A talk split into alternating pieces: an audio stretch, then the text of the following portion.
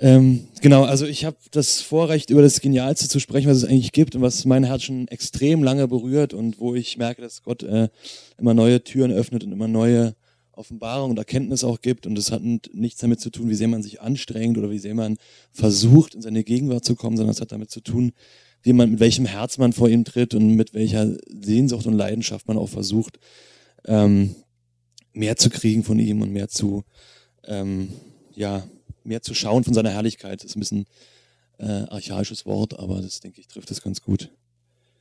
Ähm, was ist Anbetung? Und da habe ich erstmal vielfältig. Also Anbetung ist natürlich nicht über das, was ich heute alleine rede, nur ähm, Lobpreis und nur Musik, sondern unser, ganze, unser ganzes Leben ist Anbetung. Wir können mit verschiedenen Sachen anbeten, das wollte ich vor, vorwegstellen, weil natürlich Lobpreis und Anbetung nochmal zu unterscheiden ist. Ähm, die rein äh, musikalische Anbetung ist das, worum es mir heute auch geht. Also die Anbetung mit unseren Stimmen, mit unserem äh, Körper, mit unseren Fähigkeiten an Instrumenten oder auch nicht. Ähm, ja. Und eigentlich äh, hatte ich schon viel mehr vorbereitet, als ich eigentlich ähm, äh, heute sagen möchte, weil ich hatte so das Gefühl, dass auch zwei Stellen sind mir sehr wichtig und die haben mich immer sehr berührt, weil die Frage ist ja, okay, Anbetung, ja, das ist so ein bisschen abstrakt, aber wir wollen ja gucken, wo, wie ist es in der Bibel einfach umschrieben und wo sieht man einfach, ja, was, wie sieht das aus, was machen die Leute und ähm, was ähm, hat es einfach mit unserem Leben heute zu tun und ich gibt einige Stellen der Offenbarung, mit denen ich mich ein bisschen intensiver beschäftigt habe, die ich einfach so überwältigend finde, weil sie so zeigen, ähm, die perfekte Anbetung. Wie wird Gott im Himmel angebetet? Wir, wir beten ja ganz oft im Vater unser, äh, dein Wille geschehe, dein Reich komme, so wie es ist im Himmel, so auf Erden. Und wir wollen ja einfach, dass sein Reich, wie es im Himmel ist, bereits auf Erden kommt. Und was gibt es Besseres, als sich den Masterplan anzugucken und zu sehen, einfach wie wurde es ähm, offenbart und da fällt man gleich an, Offenbarung, Offenbarung, kann man reingucken. Und es gibt ja diese berühmten Stellen, die auch äh, die Grundlage für das ähm, 24-Stunden-Gebet sind und unter anderem zum Beispiel für Mike Bickel. Und da können wir einfach mal reinlesen in Offenbarung 4, Vers 9. Äh, für diejenigen, Johannes bekommt ja die Offenbarung und ist dann im Himmel. Und dort ist beschrieben, und jedes Mal, wenn die lebendigen Wesen Herrlichkeit und Ehre und Dank darbringen, dem, der auf dem Thron sitzt, der lebt von Ewigkeit zu Ewigkeit, so fallen die 24 Ältesten nieder vor dem, der auf dem Thron sitzt und beten den an, auf dem Thron und, beten den an, der lebt von Ewigkeit zu Ewigkeit, und sie werfen ihre Kronen vor dem Thron nieder und sprechen, würdig bist du, o Herr, zu empfangen den Ruhm und die Ehre und die Macht, denn du hast alle Dinge geschaffen, und durch deinen Willen sind sie und wurden sie geschaffen. Also ist ein Lob der Schöpferkraft Gottes. Ein Lob von 24 Ältesten, wo ähm, was wahrscheinlich selbst Engelskönige gewesen sind oder Fürsten, man weiß es nicht ganz genau, aber jedenfalls, ähm, oder sie können auch für ähm, Repräsentanten der Erde stehen. Aber jedenfalls sind es 24 Älteste, die ihre Krone ablegen vor dem Höchsten und sagen, wir beten dich an, du allein bist würdig. Also würdig als ein Wort, was nur für die Anbetung Gottes geschaffen wurde. Und dann geht's weiter ähm, die Anbetung des Lammes, Offenbarung 5, ähm, Vers 8. Und als es das Buch nahm, das Lamm, also Jesus, fielen die vier lebendigen Wesen und die 24 Ältesten vor dem Lamm nieder und sie hatten jeder eine Harfe und eine goldene Schale voll Räucherwerk. Das sind die Gebete der Heiligen. Und sie sangen ein neues Lied, in dem sie sprachen, du bist würdig, das Buch zu nehmen und seine Siegel zu öffnen. Wieder würdig als das Wort, was einfach geschaffen wurde, um Jesus zu beschreiben und seine seine Macht und seine, seine, seine Würde einfach. Und dann geht's in Offenbarung 5, Vers 11 weiter. Ich will es einfach mit euch lesen, um das einfach mal auf uns auch wirken zu lassen, was dort einfach Johannes erlebt hat. Und ich sah und hörte eine Stimme von vielen Engeln rings um den Thron und um die lebendigen Wesen die Ältesten. Und ihre Zahl war 10.000 mal 10.000 und 1.000 mal 1.000. Die sprach mit lauter Stimme, würdig ist das Lamm, das geschlachtet worden ist, zum Fangen Macht und Reichtum und Weisheit und Stärke, Ehre, Ruhm und Lob. Und jedes Geschöpf, das im Himmel und auf Erde und unter der Erde ist und was auf dem Meer ist und alles, was in ihnen ist, hörte ich sagen, dem, der auf dem Thron sitzt und dem Lamm gebührt das Lob und die Ehre und der Ruhm und die Macht von Ewigkeit zu Ewigkeit. Und es sagt schon, so da könnte ich eigentlich aufhören und sagen, okay, so machen wir's. Ähm, weil was passiert nicht? Gott gibt nicht irgendwas, da passiert nichts, da wird keiner geheilt. Ähm, dazu kommen wir später vielleicht noch. Und da Er ist einfach, wird einfach um seiner selbst angebetet, nur weil er würdig ist, nur weil er heilig ist. Und das will ich auch tun. In allererster Linie, denke ich, sollte das unser Begehren sein. Mein Begehren ist es jedenfalls. Einfach zu sagen, ich bete dich einfach an, weil du es würdig, weil du es wert bist. Ich ähm, vergieße mein Salböl, ja, wie, wie Jesus, wo es für Jesus Füße vergossen wurde, einfach nur, weil du es wert bist. Ohne dass man sagt, ah, da kriege ich was für nicht quid pro quo oder so, sondern einfach, weil er es wert ist. Einfach, weil er würdig ist, einfach, weil er heilig ist. Und eine andere Sache, die mir noch aufgefallen ist und die denke ich auch so ein Key ist, es von vielen Engeln, die um den Thron standen, 10.000 mal 10.000, war eine Stimme. Eine Stimme, Einheit, da war Einheit, da war vollkommene Einheit vor dem Thron Gottes, vollkommene Hingabe von allen. Und die 24 Ältesten, die vor dem Thron saßen, die waren auch eins. Die haben sich, sind alle, haben sich alle niedergebeugt vor dem, der auf dem Thron saß. Sie waren eins. Sie haben in Einheit Gott angebetet. Und Jetzt kann man sagen, ja, ähm, das ist ja alles sehr schön und ähm, auch sehr bewegend. Aber wir als Gemeinde, was, was haben wir damit zu tun? Und ähm, wir sind ja durch äh, alle zur Priesterschaft berufen, auch ähm, in 1. Petrus 2, Vers 9 kann man das ja lesen. Und wir haben ja dieses Wort bekommen, auch von Martin Hartmann letzte Woche, was ich sehr gut finde. Hütte Davids kam darin vor, Hütte Davids, also der Tempelbau. Und da kommt auch eine Stelle, die Miri, glaube ich, auch noch bringt, weil ich sie schon auf der Folie gesehen habe, die mich immer sehr berührt, weil was ist unser Masterplan für uns als Gemeinde? Das ist erstmal die Apostelgeschichte natürlich. Und auf der anderen Seite ist es, wenn wir an Hütte Davids denken, auch die Chronik. Einfach beschrieben wird, wie David und ähm, dann später Salomo den Tempel gebaut und geplant haben und wie der Tempeldienst war. Und ich habe so zwei Worte ein bisschen geprägt, äh, mir ausgedacht, ja, vielleicht ein bisschen komisch dass es einmal die Mikroanbetung gibt und einmal die Makroanbetung. Also das sind so Begriffe, die ich in meinen Seminaren als Anwalt immer bringe, aber ähm, Mikro und Makro. Jetzt, äh, aber es ist wirklich, man kann auch sagen, ich stehe alleine vor Gott und tanke auf. Das ist die Mikroanbetung. Ich bin alleine mit Gott. Ich spreche mit ihm. Die Psalmen sind das beste Beispiel in vielen, vielen Belangen. David, der wirklich der ähm, größte Anbeter war, denke ich, äh, den wir in der Bibel haben. Ähm, der ähm, hat einfach in dem Psalm seine Bedürfnisse, seine Probleme, auch seine, seine ähm, Kämpfe mit Gott einfach dargelegt. Es ist eine ganz besondere Form der Kommunikation. Anbetung, Lobpreis ist immer auch eine ganz besondere Form der Kommunikation. Also für mich ist es die wertvollste Art der Kommunikation mit Gott. Für einen anderen ist vielleicht Tanzen die wertvollste Art der Kommunikation oder ein Bild malen oder ähm, sich gut um seine Nächsten kümmern oder rausgehen auf die Straße und ähm, mit anderen Leuten über Jesus sprechen. Für mich ist Lobpreis und Musik machen die größte Art der Kommunikation, die es mit Gott gibt. Und das ist auch die, wo ich am meisten von ihm zurückbekomme bisher, aber wo ich auch am meisten von mir selbst geben kann, weil es mich am selbst am meisten ausmacht. Und dann gibt es die Makro, ähm, und das ist die Anbetung als Gemeinde. Wir sind ja als Gemeinde zur Priesterschaft berufen, wie gesagt, wir sind als Gemeinde dazu berufen, zusammen vor Gott zu stehen. Da stand nicht nur ein Engel vor Gott, sondern da standen 10.000 mal 10.000 vor Gott. Und, ähm, und wir haben sehen auch in, dem, äh, in der Stelle, die wir uns gleich angucken, dass ähm, die Leviten ja auch nicht nur einer waren, sondern es waren 125 Sänger und dann waren noch Instrumentalisten und 100, die Trompete gespielt haben und so weiter und so fort. Und ähm, und die sind auch nicht allein um Jericho rumgezogen, sondern die sind zusammen um Jericho rumgezogen. Es war immer eine Einheit da. Es war immer die Gemeinde, die was bewirkt hat. Und deswegen denke ich, ist es ähm, für mich jedenfalls in der Vergangenheit immer sehr wichtig gewesen, okay, wann stehe ich alleine vor Gott? Wann tanke ich auf? Wann nehme ich, wann kommuniziere ich mit ihm auf eine besondere Art und Weise? Und wann stehe ich mit anderen zusammen vor Gott? Wann stehe ich als Lobpreisleiter oder als derjenige, der hier mitmacht vor Gott? Weil die Anbetung zusammen ist nicht nur der, der hier vorne steht, hat eine besondere Hingabe und muss sein Salböl für Gott ausgeben, sondern wir alle sind dazu ähm, berufen. Ja. Der, der hier vorne steht und die, die hier vorne nachher auch stehen werden, die sind dazu da, uns ein Stück weit mitzunehmen und vor den Thron zu führen.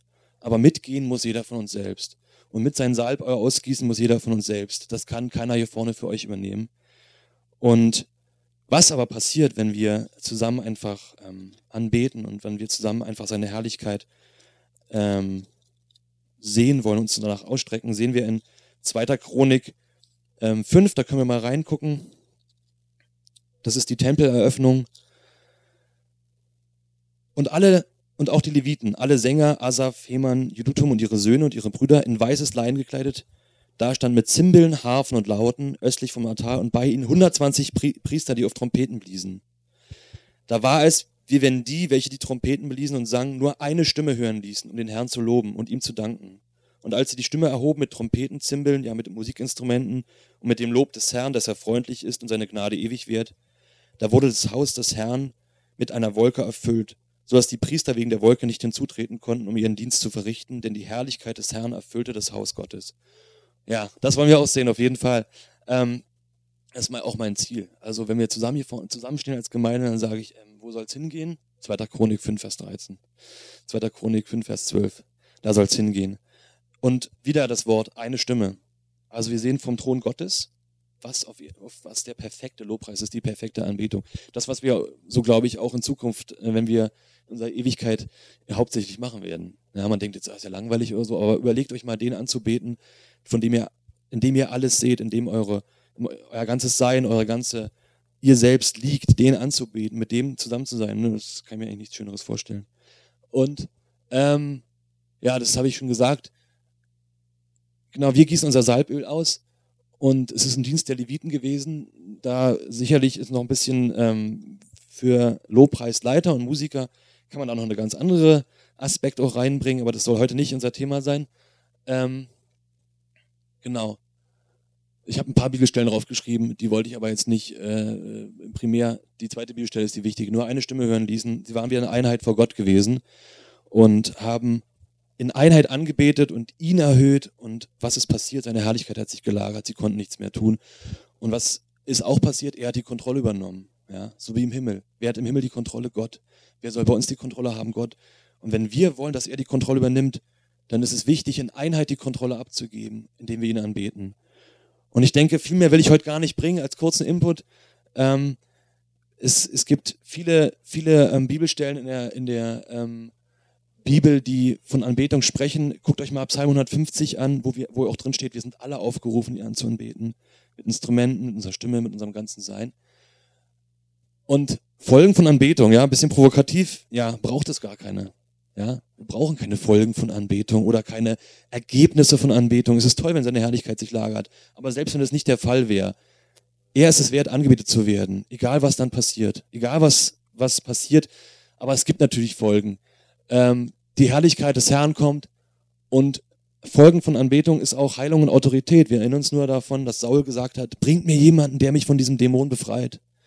Bringt mir jemanden, ich halte es nicht mehr aus. Und dann haben sie sich erinnert, da gibt's auch den David, der so toll auf seiner Harfe spielen kann oder seiner Laute. Und dann kam er und die Dämonen sind gewichen und Saul wurde befreit. Ja? Also wir haben in Anbetung alles, wir treten vor ihn, wir beten ihn an, nur weil er selbst ist. Und dann kommt noch oben drauf dann wirkt auch Gott, dann kommt er mit seiner Herrlichkeit. Und in seiner Herrlichkeit ist alles verändernd. Das haben viele von euch, die es schon erlebt haben, erlebt. Ich habe es erlebt, dass seine Herrlichkeit alles verändernd ist und man sich plötzlich, man plötzlich Dinge tut oder Dinge in seinem Herzen verändert werden, wo man selbst gar nicht fähig zu hören. Genau. Ich will trotzdem jetzt kurz noch beten, wenn es der Lobpreis gleich losgeht. Herr, wir wollen wirklich einfach deine Herrlichkeit schauen. Wir wollen dich anbeten. Wir wollen vor deinen Thron kommen, Herr, mit 10.000 mal 10.000 Engeln, so wie du es im Himmel beschreibst. Wir wollen deine Schönheit besingen, wir wollen deine Herrlichkeit besingen, wir wollen deine Schöpfungskraft besingen, Herr. Danke dafür, dass du uns zu Instrumenten gemacht hast, dass du unsere Münder segnest, unser Herzen öffnest und wir danken dir, Heiliger Geist, dass du auch hier bist und uns einfach vor den Thron Gottes führst, für den Höchsten. Danke, Herr, dass du Gott bist, Alpha und Omega, und dass du es wert bist, angebetet zu werden und dass die Worte heilig und würdig, Herr, dass sie geschaffen wurden, um dich zu beschreiben und deine Herrlichkeit zu beschreiben, Herr.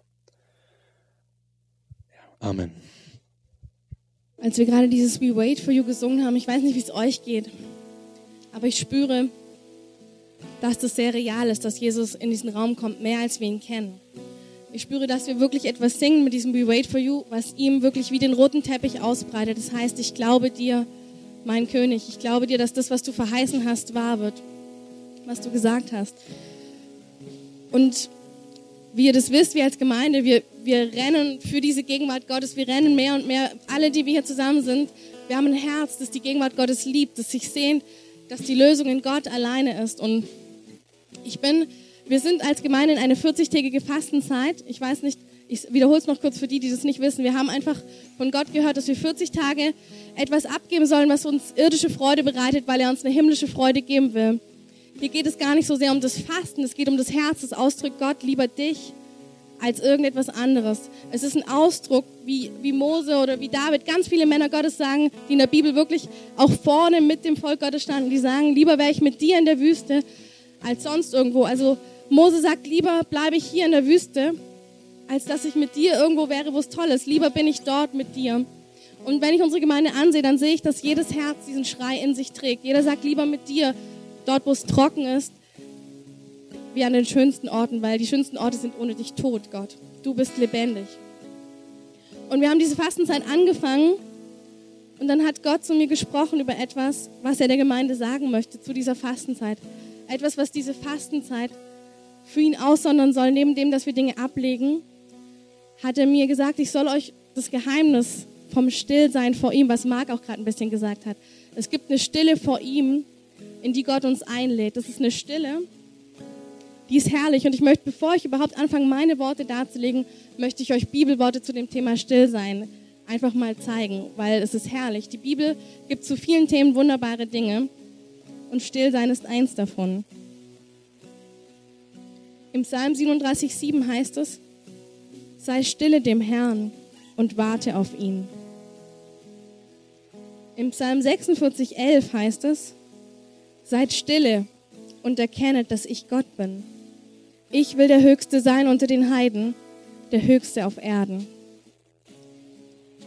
In Psalm 62,6 heißt es, aber sei nur stille zu Gott, meine Seele, denn er ist meine Hoffnung. In Jesaja 30,15 heißt es, denn so spricht Gott der Herr, der Heilige Israels. Wenn ihr umkehret und stille bliebet, so würde euch geholfen. Durch Stille sein und hoffen würdet ihr stark sein. In Sacharja 2, Vers 17 heißt es, alles Fleisch sei stille vor dem Herrn, denn er hat sich aufgemacht von seiner heiligen Stätte. Im 2. Mose 14, 14 heißt es, der Herr wird für euch streiten und ihr werdet stille sein.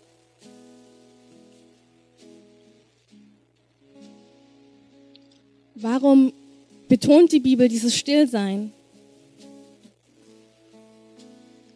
Neben dem, dass die Bibel viele andere Dinge betont, hat der Mensch mit einem gewisse Probleme. Er hat Probleme, Kontrolle abzugeben.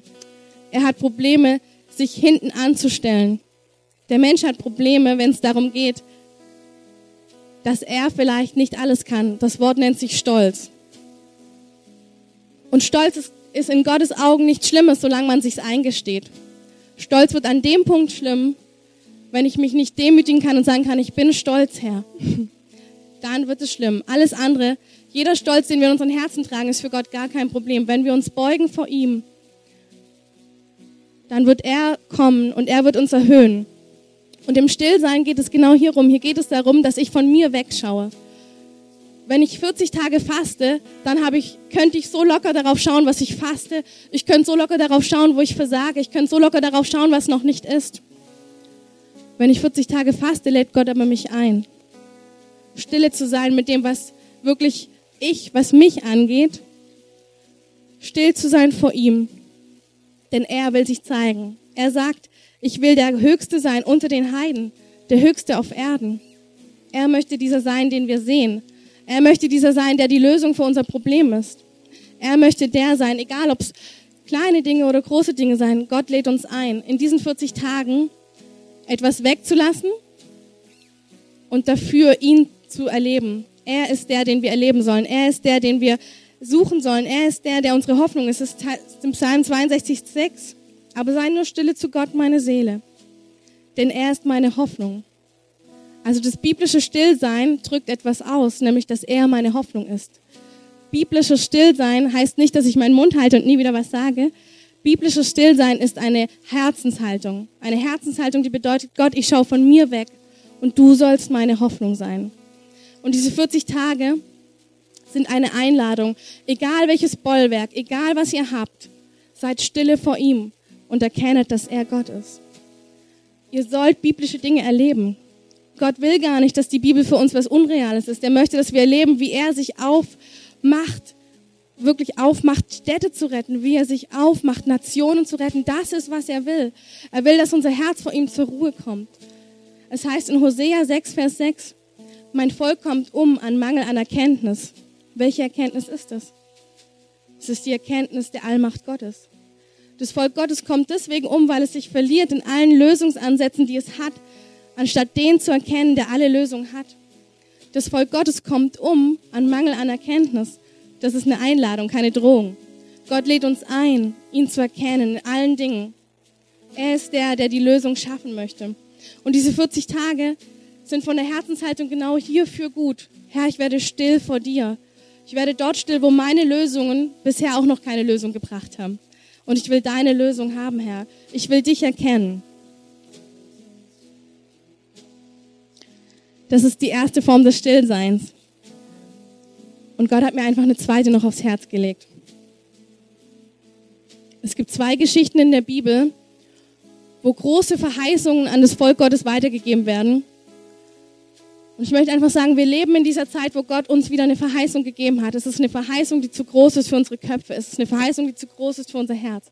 Wir leben genau in dieser Zeit, wo Gott sagt, ihr sollt Menschen sein, die das Reich Gottes die, an die Enden der Erde bringt. Für wen ist das zu groß? Es ist zu groß, aber mein Herz sehnt sich danach, seine Herrlichkeit in die Nationen zu bringen. Mein Herz sehnt sich sehr danach. Und deswegen hat er mir eine zweite Form des Stillseins aufs Herz gelegt, für uns alle. Und zwar ist es die Stelle, die erste ist, wo Josua eine Stadt erobern soll. Für jeden, der die Geschichte nicht kennt, ich werde sie kurz umreißen. Also es ist so, dass äh, Josua ist ein Leiter des Volkes Gottes und Gott sagt, ihr sollt Städte einnehmen. Und die nächste Stadt, die sie einnehmen sollen, ist Jericho. Jericho ist aber zu der Zeit eine Stadt, die gut befestigt ist, eigentlich eine Stadt schwer einzunehmen. Und die Stadtmauer außenrum, ähm, die kann einem eigentlich nur Angst machen. und es kommt dann, ähm, genau, das kommt Josua, ein Engel kommt zu Josua und sagt, wie er die Stadt einnehmen soll. Und zwar indem er sechs Tage lang mit allen Leuten um die Stadt läuft und am siebten Tag sollen sie Kriegsgeschrei machen. Josua sieht den Engel. Er kann es glauben, was Gott sagt. Er kann es glauben, weil er den Engel sieht. Aber Josua ist klug. Er weiß, dass das Volk den Engel nicht gesehen hat. Er weiß, dass das Volk niemals glauben kann in dem Moment, wo er sagt, lauft sechsmal rum und am siebten Tag macht Kriegsgeschrei. Und wisst ihr, was Josua dann tut? Er sagt zum ganzen Volk, ihr sollt sechsmal um die Mauer ziehen und kein Wort soll über eure Lippen kommen. Könnt ihr euch vorstellen, warum? Er wusste, dass sie, weil sie den Engel nicht gesehen hätten, niemals den Glauben gehabt hätten, sechs Tage lang um diese Stadt zu laufen und nicht untereinander wäre das Geplapper groß geworden. Frust, Frustration, der sechste Tag. Ich will gar nicht vorstellen, am zweiten Tag wäre es wahrscheinlich schon losgegangen. Ey, wie dumm sind wir? Und untereinander hätte sich das Volk mit Frustration und Bitterkeit geraubt, für was es berufen war, nämlich eine Stadt einzunehmen. Und was Josua dann gemacht hat, ein sehr kluger Mann, er hat gesagt, vorneweg soll die Bundeslade laufen und keiner soll ein Wort sprechen. Wenn man es jetzt in Worten ausspricht, ihr sollt alle auf Gott schauen, also vorne läuft die Bundeslade, und ihr zieht schweigend um die Mauer herum, sechs Tage lang. Ist klug, ne? Er hat einfach nur gesagt, ihr schaut Gott an und kein Wort kommt über eure Lippen. Und wenn ihr sechs Tage lang das gemacht habt, dann am siebten Tag sollt ihr in Kriegsgeschrei aufbrechen.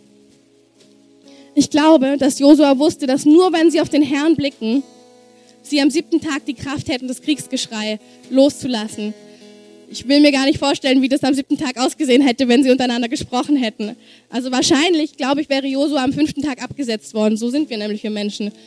Erst wird der Leiter bejubelt oder erst wird die Person bejubelt und dann am fünften Tag hat es noch kein Ergebnis und dann wird die Person einfach abgesetzt. Man sagt sich, hey Josua, das ist doch alles blöd, was du machst. Aber Josua war klug und deswegen hat er dem Volk verboten, untereinander Frustration zu senden. Untereinander zu sagen, das hat doch alles keinen Sinn. Das ist doch Quatsch. Und Gott hat mir aufs Herz gelegt, euch zu sagen, ich weiß, dass ihr enttäuscht wurdet. Ich weiß, ihr habt euch oft aufgemacht. Ich weiß, es ist nicht das erste Mal, dass eine Verheißung Gottes da ist. Aber frustriert euch nicht untereinander. Frustriert euch nicht mit Worten, die kein Leben bringen. Und jetzt habe ich die zweite Geschichte und die, glaube ich, die ist so für unsere Gemeinde bestimmt. Und zwar sind es die Tage, wo Johannes der Täufer geboren werden soll. Die Geschichte ist so, Zacharias und seine Frau Elisabeth sind unfruchtbar, sie können keine Kinder bekommen. Und sind viele, viele Jahre vergangen. Und ich glaube, in diesen vielen, vielen Jahren haben sie immer wieder sich aufgemacht zu hoffen und zu glauben. In diesen Jahren war es immer wieder so, dass bestimmt irgendjemand Nettes sie ermutigt hat und gesagt hat, ah, Kind wird kommen. Jetzt sind Elisabeth und Zacharias in der Geschichte schon weit über dem gebärfähigen Alter. Weit darüber hinaus. Es gibt keine Worte mehr von außen, ihr werdet noch Kinder kriegen. Es gibt keine Ermutigung mehr von außen. Und dann kommt der Engel zu Zacharias. Und der Engel sagt, Fürchte dich nicht, Zacharias, denn dein Gebet ist erhört. Und deine Frau Elisabeth wird dir einen Sohn gebären. Und du sollst ihm einen Namen geben. Und du wirst Freude und Wonne haben. Und viele werden sich über seine Geburt freuen, denn er wird groß sein vor dem Herrn. Es bewegt mich so sehr. Gott ist so gut. Manchmal denken wir, Verheißungen, die wir geglaubt haben, sind nicht zustande gekommen, aber Gott hat es nicht vergessen. Gott hat es nicht vergessen. Es war ein natürlicher Umstand, dass sie zu alt waren, um Kinder zu kriegen. Und dieser Gott, der Himmel und Erde erschaffen hat, ist es so wichtig, dass er einen Engel sendet, dass er sagt, fürchte dich nicht, dein Sohn wird geboren werden. Ich habe deine Gebete gehört. So ist Gott hier, so ist er. Wenn wir Verheißungen schon lange über Bord geworfen haben, er hat es nicht. Er hat es einfach nicht. Und wisst ihr, was Zacharias dann sagt? Woran soll ich das erkennen? Denn ich bin alt und meine Frau ist betagt. Könnt ihr euch das vorstellen? Er erkennt den Engel des Herrn. Er erkennt ihn. Und nach all den Jahren von Frustration und Enttäuschung sagt er, woran soll ich es erkennen? Hm? Versteht ihr? Viele Jahre von Enttäuschung und Frustration können ein Herz hinterlassen, das nicht mehr glauben kann. Und Gott weiß das. Gott weiß, dass wenn viele Jahre Verheißungen nicht zustande gekommen sind, dass unsere Herzen müde und träge werden. Darum schickt er einen Engel. Und Zacharias sagt, woran soll ich es glauben?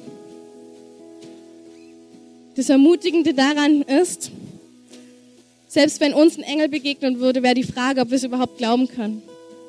Selbst wenn uns ein Engel begegnen würde. Ich glaube, unsere Herzen sind an manchen Punkten so frustriert von dem, dass Dinge, die wir erwartet haben, nicht gekommen sind, dass selbst der Engel es nicht mehr richten könnte. Und jetzt kommt die herrlichste Botschaft. Aber Gott kann es richten. Und wisst ihr, was er tut? Der Engel sagt zu Zacharias, ich bin Gabriel, der von Gott steht. Ich bin gesandt, mit dir zu reden und dir dies zu verkündigen. Und siehe, du wirst stumm werden und nicht reden können, bis zu dem Tag, an dem dies Wort geschehen wird, weil du meinen Worten nicht geglaubt hast, die erfüllt werden sollten zu ihrer Zeit. Versteht ihr? Gott hat nicht gestraft. Gott musste eine nötige Konsequenz geben, weil das Herz war zu träge zum Glauben. Das Herz hat nach vielen Enttäuschungen und Frustrationen nicht mehr geglaubt, dass das Wort sich erfüllen würde. Ich glaube, jeder von uns kennt diesen Zustand. Aber ich spüre, es ist eine Einladung, dass Gott sagt, ich habe mich aufgemacht von meiner heiligen Stätte. Und viele Male haben wir so empfunden. Und viele Male wurde unser Herz an Punkten vielleicht frustriert oder enttäuscht. Aber es ist eine Zeit, wo er sagt, konsequenterweise verschließt euren Mund, wenn da nicht Glauben rauskommt. Nicht, weil es vor ihm nicht okay wäre, sondern weil es den Glauben tötet was den Glauben tötet. Und so sagt er zu Zacharias, du sollst stumm sein, bis die Worte erfüllt sind, zu ihrer Zeit. Versteht ihr? Gott spricht manchmal Worte 40 Jahre und dann ist es erfüllt. Und in diesen 40 Jahren werden wir enttäuscht, weil wir menschlich die Worte verstanden haben, weil wir menschlich gedacht haben, weil wir menschlich Worte Gottes eingeordnet haben. Und Gott sagt ganz klar, Zacharias, die Zeit, wo dein Sohn war, immer zu dieser Zeit. Also die Worte sind erfüllt zu ihrer Zeit. Und ich spüre einfach, dass wir jetzt gleich nochmal das Lied singen, We Wait for You. Und ich habe gespürt, wie Gott sagt, er möchte, wo wir frustrierte Herzen haben, wo wir über die Jahre uns aufgemacht haben, wo über die Jahre Worte Gottes nicht erfüllt worden sind. Egal, ob das eine Verheißung ist, Egal welche Verheißungen, ihr kennt eure frustrierten Punkte, ihr wisst, wo es weh tut, ihr wisst, wo ihr enttäuscht seid. Und ich spüre einfach, dass Gott sagt, ich will euch heute wirklich zu mir ziehen, dass ihr erkennt, dass meine Worte sich erfüllen werden. Und das Stillsein vor Gott hat einen Sinn, loszulassen von den eigenen Gedanken, loszulassen von dem, was man erfahren hat, loszulassen von dem, wo man enttäuscht ist und ihn zu erkennen. Und Zacharias, das ist das Allerschönste noch dazu, als sein Sohn geboren wird, wird seine Zunge gelöst. Und wisst ihr, was das Erste ist, was aus seinem Munde kommt? Nicht Bitterkeit, nicht Frust, es ist der Lobgesang an Gott, weil jetzt hat er Gott gesehen. Und ich spüre einfach, in diesen 40 Tagen geht es genau darum, dass wir das, was wir, was wir erwarten vor Gott, dass wir neu unser Herz hinlegen. Ich würde gern wirklich auch, dass wir so wenn wir jetzt We Wait for You, dass wir so vor ihn kommen, dass wir wirklich unsere Hände heben, dass wir sagen, Herr, wo wir müde geworden sind zu glauben. Wir wollen so neu glauben. Wir wollen nicht wie Zacharias, wenn der Engel vor uns steht, sagen, woran soll ich erkennen, dass du es bist, Herr. Wir wollen nicht träge Herzen haben, die nach vielen Enttäuschungen nicht mehr glauben wollen, sondern Gott hat sich aufgemacht von seiner heiligen Stätte. Er hat sich aufgemacht. Und er sagt uns, dass wir, wenn wir still sind, vor ihm ihn erkennen. Und er wird unseren Mund übrigens nicht verschließen wie Zacharias Mund. Er sagt uns nur, wenn ihr Frust und Zweifel habt, so lasst ihn jetzt ab. Es ist wirklich eine Zeit. Ich spüre das. Ich würde so gerne, dass wir als Gemeinde vor ihn treten, jeden Frust, jeden Zweifel wirklich ablegen und Gott bitten, dass er uns erneuert in unseren Herzen, wo wir müde sind, wo wir träge sind, wo wir die Worte Gottes nicht mehr glauben wollen oder wo wir die Worte Gottes als frustrierend empfinden. Und dann wird aus unserem Mund Lobgesang kommen, wie bei Zacharias. Lobgesang, weil wir den gesehen haben, der sich verherrlichen kann. Und es hat so wenig mit uns zu tun und doch so viel. So wenig, was wir leisten können, so viel, dass wir unser Herz auf ihn richten und Enttäuschungen abgeben, Frustration abgeben. Denkt daran, Josua hat gesagt, schweiget lieber und seht ihn an. Betet ihn an, seht ihn an. Glaubt ihm, denn er hat sich aufgemacht von seiner heiligen Stätte. Ich möchte echt, dass wir alle aufstehen, unsere Hände heben, dass wir ihm wirklich unseren Frust abgeben. Das ist so ein aktives Zeichen, sich ihm auszuliefern. Es ist ein aktives Zeichen, die Vergangenheit hinter sich zu lassen. Es ist ein aktives Zeichen zu sagen, Herr, ich glaube dir. Ich möchte einfach so euch einladen an euren Plätzen, während wir das so wie Wait for You, das Herz auf ihn auszurichten und Frustration niederzulegen. Dinge, die nicht geschehen sind, niederzulegen. Traurigkeit niederzulegen und ihm zu sagen, dass du wartest, dass du nicht müde wirst, denn sein Wort erfüllt sich zu seiner Zeit. Und er ist mächtig. Auch die einladen, die einfach spüren, dass sie so Frust haben und, oder dass sie einfach nur merken, sie, das Warten hat sie Zeit und Kraft gekostet, dass sie runterkommt. Gott ist heute da, um Hoffnung zu erneuern. Gott ist heute da, Kraft zu schenken. Gott ist heute da, Bollwerke von, ja, von Warten zu erneuern, dass das Warten in eine herrliche, erfüllende Zeit wird. Das Warten soll eine herrliche, erfüllende Zeit werden an seinem Herzen. Es soll eine herrliche Zeit sein. Tochter, Sohn, es soll eine herrliche Zeit sein. Das Warten ist eine Zeit zwischen dir und mir, Tochter, Sohn. Ich möchte einfach die einladen, entweder die runterkommen möchten, runterkommen oder an eurem Platz wirklich so diese herrliche Zeit des Wartens mit ihm so in eine neue Zeit des Wartens überzutreten, ihn zu loben, ihn zu preisen, auf seine Verheißung zu blicken, es zu lieben, was er gesagt hat. Wenn er unfruchtbaren und alten Menschen wie Abraham und Sarah und Zacharias Kinder geben konnte, wie viel mehr wird er deine Verheißung erfüllen? Wie viel mehr? Blicke auf ihn mit Lobgesang und Herrlichkeit in diesen Tagen. Er ist fähig, dein Leben zu drehen in diesen Tagen, lies die Geschichten der Bibel, der Unmöglichkeiten und wisse, dass dieser Gott für dich real ist. Wisse, dass diese 40 Tage eine Einladung sind, ihn zu erkennen in seiner Größe.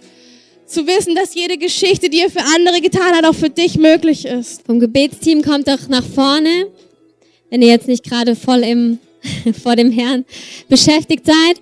Lass uns als Gebetsteam nach vorne kommen und die, die jetzt noch Gebet haben möchten für diesen Punkt, kommt nach vorne und wir möchten euch segnen darin. Wir möchten mit euch einstehen an Punkten und wir wollen euch einfach segnen soll so wirklich weiter, auch wenn wir für Einzelne beten. Es soll für euch eine Zeit sein, wo ihr aktiv Gott erlebt, wo Frustration, wo Hoffnungslosigkeit zur Hoffnung gedreht wird. Also wenn ihr jetzt nicht zum Gebet vorkommt, trotzdem bleibt in der Anbetung. Er will heute Hoffnung erneuern. Er will Kraft geben, wo Müdigkeit ist.